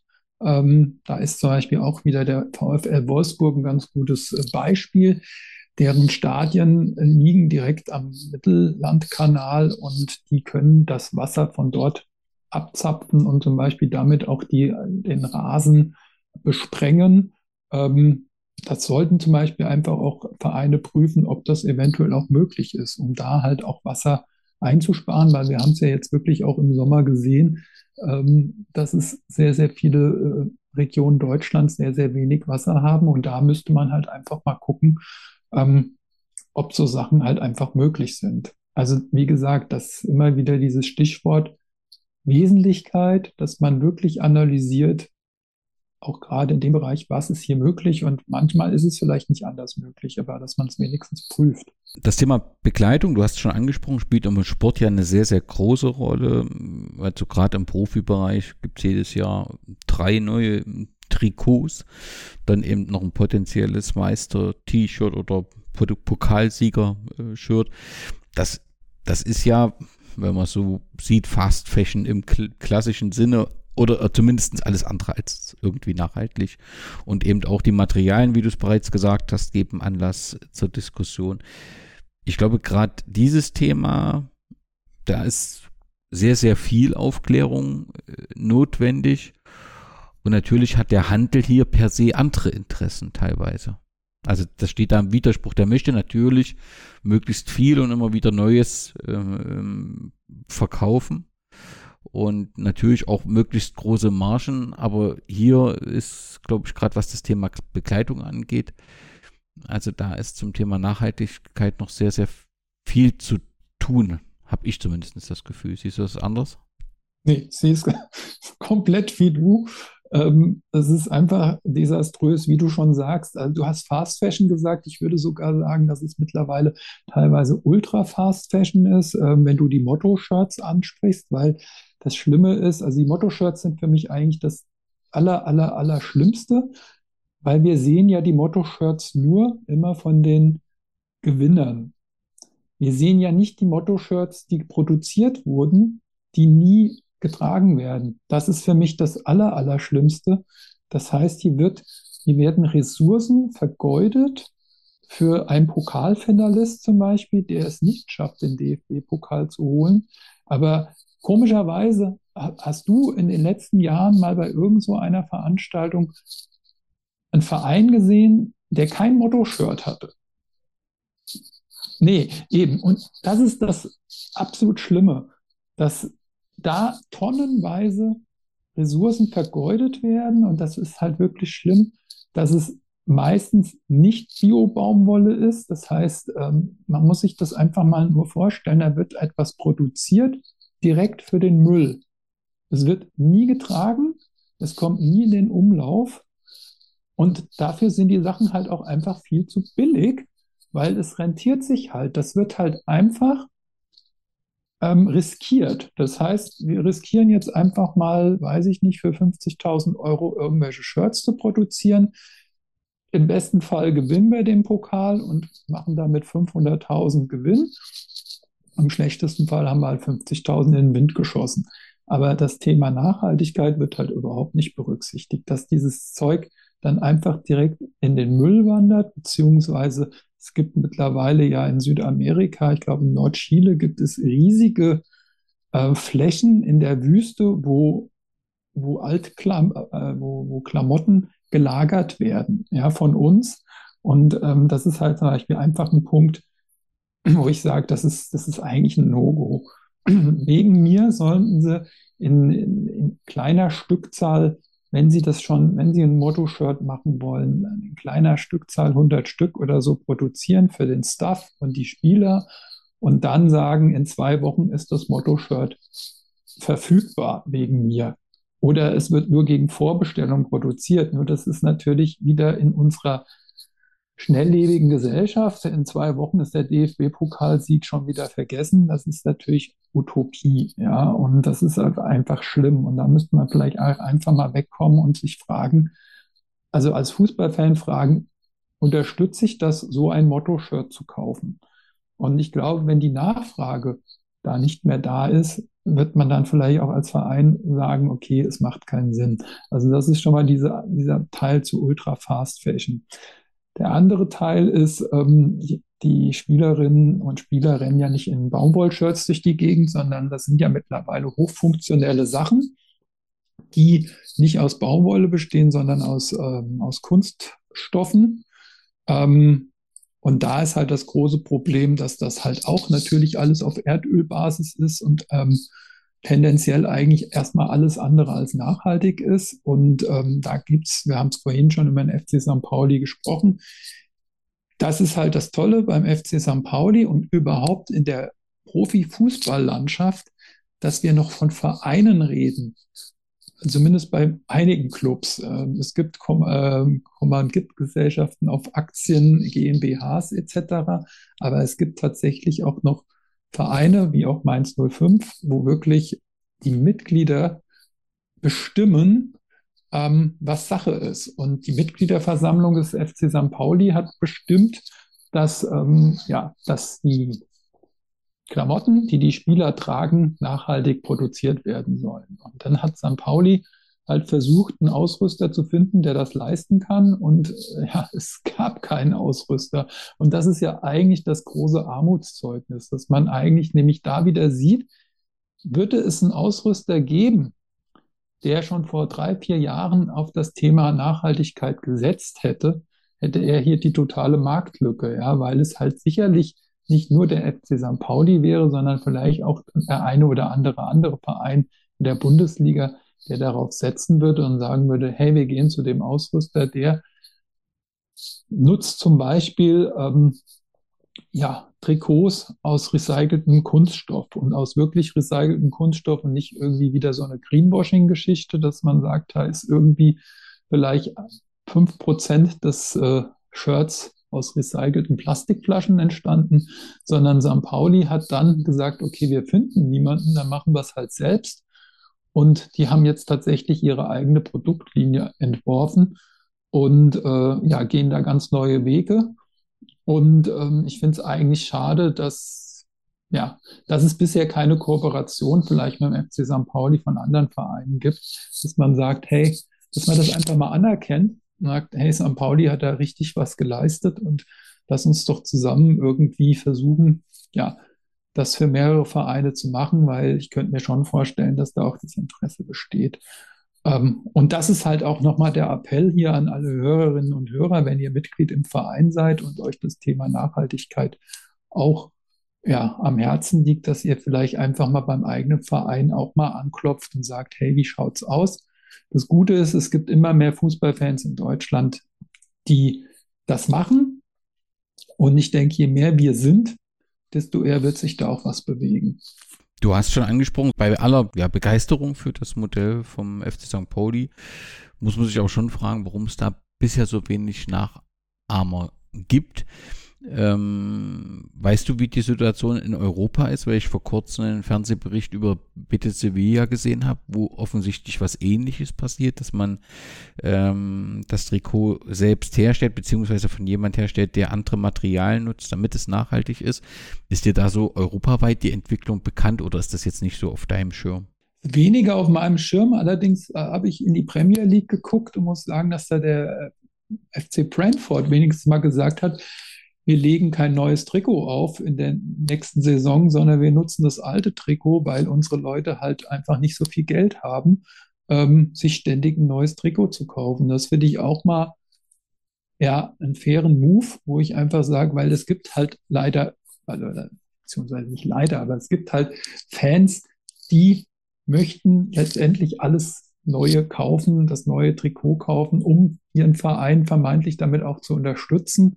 Ähm, und ich finde es vom Verein, der Verein hat auch eine soziale Verantwortung. Und ähm, da könnten halt auch Vereine dem Beispiel von Brentford mal folgen und sagen, ähm, ja, vielleicht ist es einfach mal gar nicht so schlecht, zumindest kein neues Auswärtstrikot aufzulegen oder in, ja, kein neues Sondertrikot für dies und jenes und was weiß ich was. Ähm, das wäre vielleicht auch schon mal ein erster Schritt in Richtung Nachhaltigkeit, ähm, was das angeht. Aber der Trend ist ja im Moment eher ein anderer. Ich sehe das zum Beispiel jetzt auch bei meinem Verein.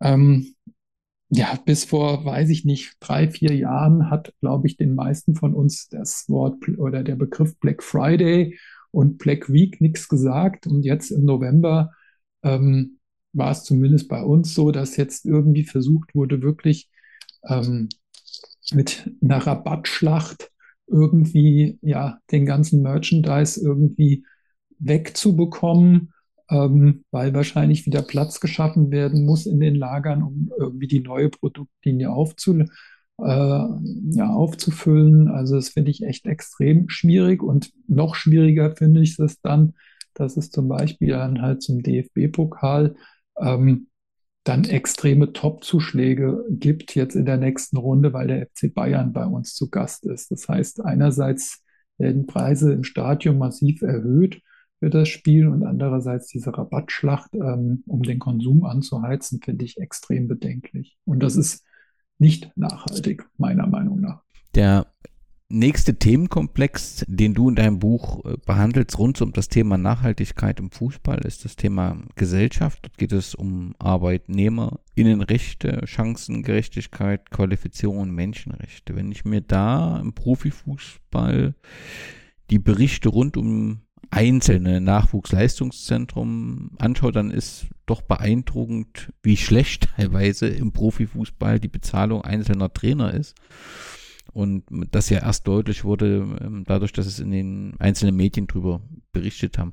Weißt du, wie da die Situation in Mainz ist? Hat man da den Fokus ähm, drauf, dass man eben in diesem Bereich auch, auch fair bezahlt? Ist das Thema in den Mitgliederversammlungen oder ist das komplett ausgegliedert und deswegen nicht Teil der Mitgliederversammlung des EV? Also wir sind ja zum Glück nicht ausgegliedert, aber ähm, also wir haben noch komplett ähm, die Profiabteilung im, im EV drin. Ähm, allerdings wird in Mainz gerne trotzdem verbal ausgegliedert, sage sag ich mal. Ähm, ich, das Schlimme ist halt, ja, dass es viele Menschen diese Fragen einfach gar nicht erst stellen. Ähm, auch viele Journalistinnen und Journalisten nicht, leider. Ähm, man könnte das ja auch mal in der Pressekonferenz stellen.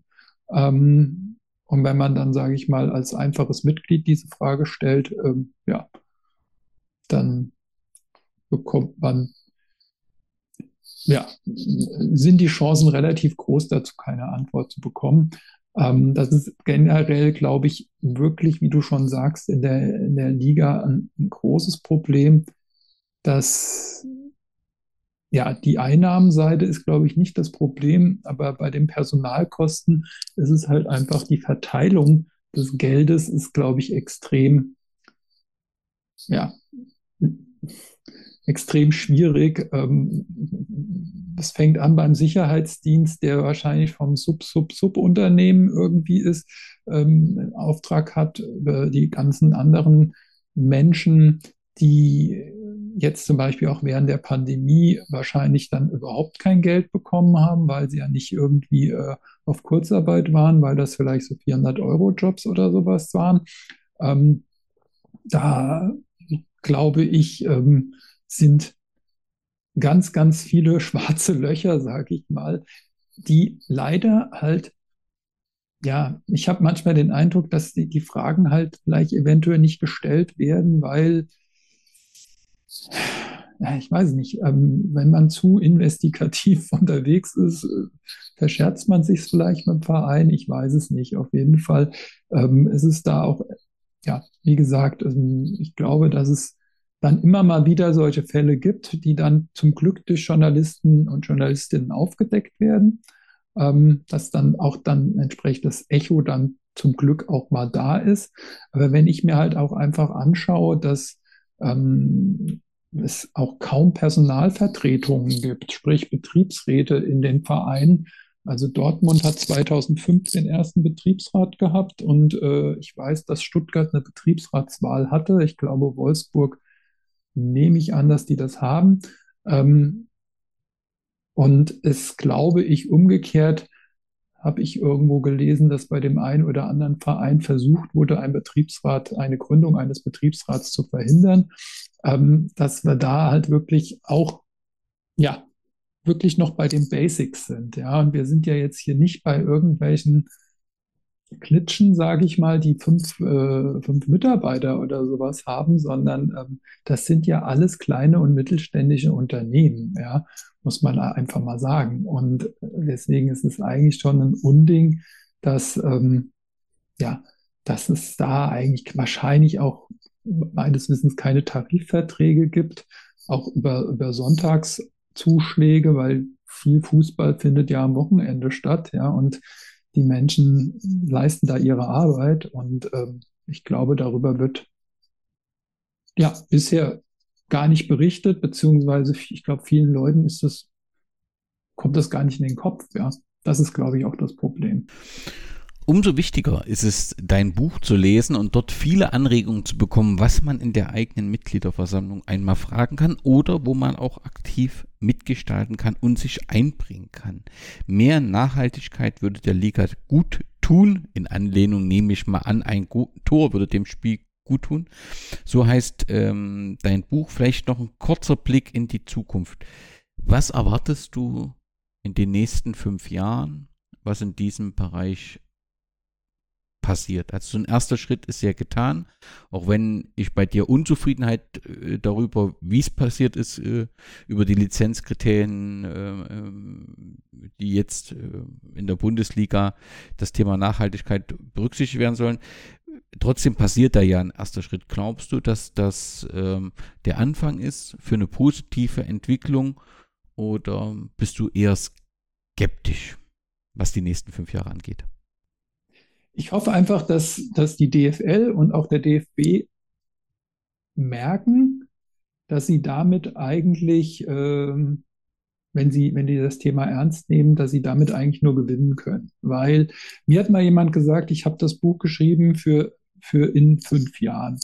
Ähm, weil man muss einfach sagen, die jüngere Generation ist, glaube ich, was das Thema angeht, wesentlich mehr sensibilisiert als Leute in meinem Alter oder auch darüber hinaus. Ähm, und das ist in Anführungszeichen die Zukunft der Kundschaft. Und ich meine, wir Fans, wir bezeichnen uns ja selber nicht als Kunden, aber ich glaube, dass in den Vereinen das schon teilweise so gesehen wird, dass wir Kunden sind.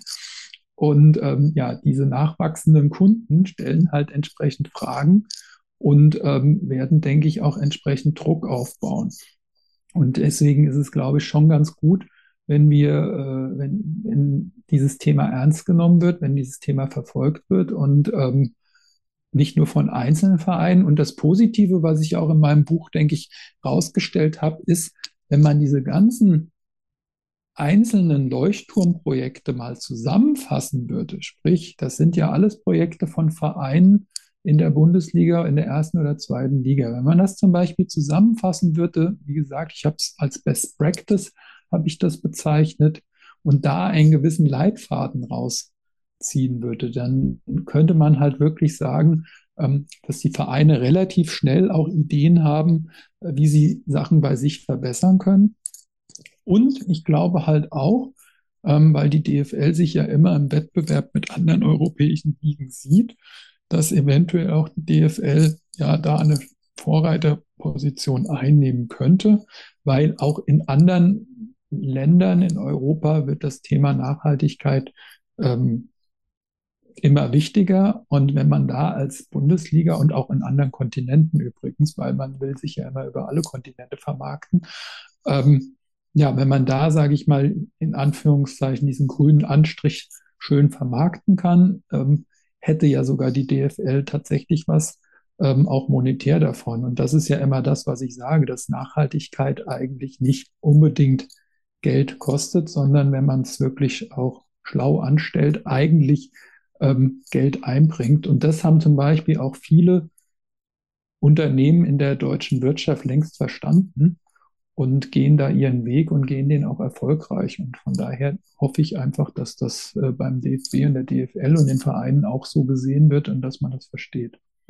Wer jetzt weitere Fragen hat, der sollte sich auf jeden Fall dein Buch bestellen. Die die ISBN-Nummer sowie den entsprechenden Link. Das wird weiter, steht in den Shownotes und kann jeder nutzen. Aber wer darüber hinaus noch Informationen sucht, was kannst du empfehlen? Wer kann sie, wo kann man sich zum Thema Nachhaltigkeit und Fußball ähm, gut informieren? Also es gibt ähm, einen Verein, den FC Playfair, da bin ich mittlerweile auch Mitglied. Den kann ich empfehlen, weil ähm, da sind sehr, sehr viele interessierte Fußballfans, ähm, ja, haben sich gruppiert, um das Thema Nachhaltigkeit auch voranzubringen. Man kann aber auch, äh, auch gerne unsere Kurve kontaktieren. Ähm, die sind auch, was das Thema angeht, ähm, ja, Firmen und das Gute ist, auch unsere Kurve zum Beispiel hat dann auch den direkten Draht zu den Verbänden und ähm, da natürlich auch nochmal mehr Einflussmöglichkeiten als ich als Einzelperson. Das Gute ist, dass ich letztendlich über unsere Kurve trotzdem ja, vernetzt bin, weil ich Mitglied der Supporters Mainz sind, die wiederum Mitglied bei unserer Kurve sind. Und ähm, ja, von daher ähm, kann ich letztendlich den FC Playfair und äh, unsere Kurve wirklich empfehlen, da einfach auch mal auf die, auf die Webseiten zu gehen und da auch nochmal Informationen ähm, zu finden und ja, da entsprechend zu recherchieren. Christoph, ich danke dir ganz herzlich für deine erläutern, deine Einblicke in das äh, Thema für ein ganz hervorragendes Buch, was du zur Verfügung gestellt hast, was ich tatsächlich jeden nur, gerade vor dem Hintergrund des sehr, sehr günstigen Preises, wirklich nur jeden empfehlen kann, weil es ein Überblick liefert und sofort jedem entsteht dann vor seinem Auge ein Bild, wo können wir was tun, wo müssen wir anpacken und ich glaube, wenn wir da einfach in diese Richtung gemeinsam arbeiten, dann haben wir auch eine Chance. Ganz, ganz herzlichen Dank, Christoph. Ja, danke Dani, dass ich äh, Gast sein durfte. Wer nicht gewohnt ist und es nicht gelernt hat, äh, mit Verantwortungsbewusstsein äh, das aus, nur das auszugeben, äh, was er auch tatsächlich einnimmt und verantworten kann. Wer also nur in diesen engen Zyklen der eigenen Vertragslaufzeiten denkt und handelt, ähm, das ist kein Modell mehr für die Zukunft. Und ich denke, das sind aber auch keine Themen, die Sie nur auf den äh, den man nur auf den Sport äh, beziehen kann. Äh, dieses Phänomen, dass jeder nur noch auf, in seiner eigenen Vertragslaufzeit glänzen will, kennen wir aus der Politik. Ja, da wird von Wahlperiode zu Wahlperiode gehechelt und Unsinn fabriziert. Das kennen wir vom Shareholder Value Gedanken, ähm, wo Wirtschaftskapitäne nur darauf abzielen, während ihrer Zeit dieses Kriterium zu erfüllen. Ähm, und das kennen wir auch bei Fußballmanagern, ja, die äh, im Winter, wenn das Wasser zum Halse steht, äh, dann äh, Millionen rauspfeffern, äh, um ihren eigenen Job zu retten. Äh, das ist kein Zukunftsmodell.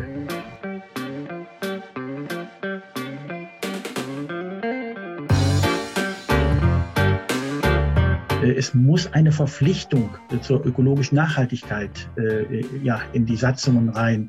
Ähm, und ich fange mal an, auch bei den Nachwuchsspielern. Ich würde mir wünschen, dass wir hier in der Frage der Nachwuchsleistungszentren, äh, da werden Referate gehalten über Doping, über Spielsucht, über weiß der Kuckuck was. Äh, ja, wir sollten mal, ich sage es mal im Augenzwinkern, mal Greta-Kunde äh, einführen. Ja? Äh, also indem wir äh, auch den Nachwuchsspielern schon erklären, dass es nicht nur um den Pass mit der Innenseite geht, sondern dass es hier auch darum geht, äh, vielleicht die Begriffe Klima und Wetter unterscheiden zu können ähm, was ja äh, jüngst äh, auch der Vorgänger von Herrn Biden äh, bewiesen hat, dass er das noch nicht verstanden hat.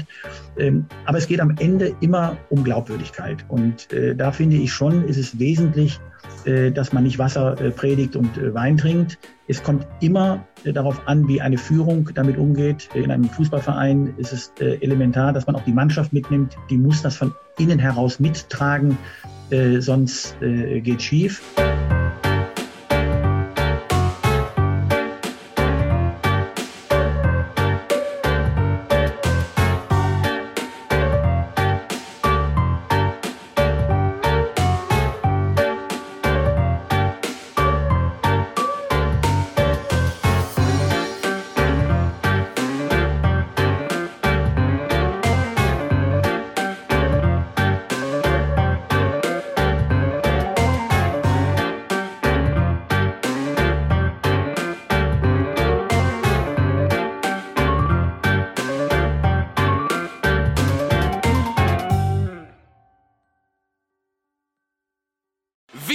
Von Ihrem Toyota-Partner mit diesem Leasing-Auftakt. Der neue Toyota Jahreshybrid. Ab 179 Euro im Monat. Ohne Anzahlung. Seine Sicherheitsassistenten laufen mit. Und ja, ab ins Netz mit voller Konnektivität. Auch am Start die Toyota Team Deutschland Sondermodelle. Ohne Anzahlung geht's in die nächste Runde. Jetzt los sprinten zu Ihrem Toyota-Partner.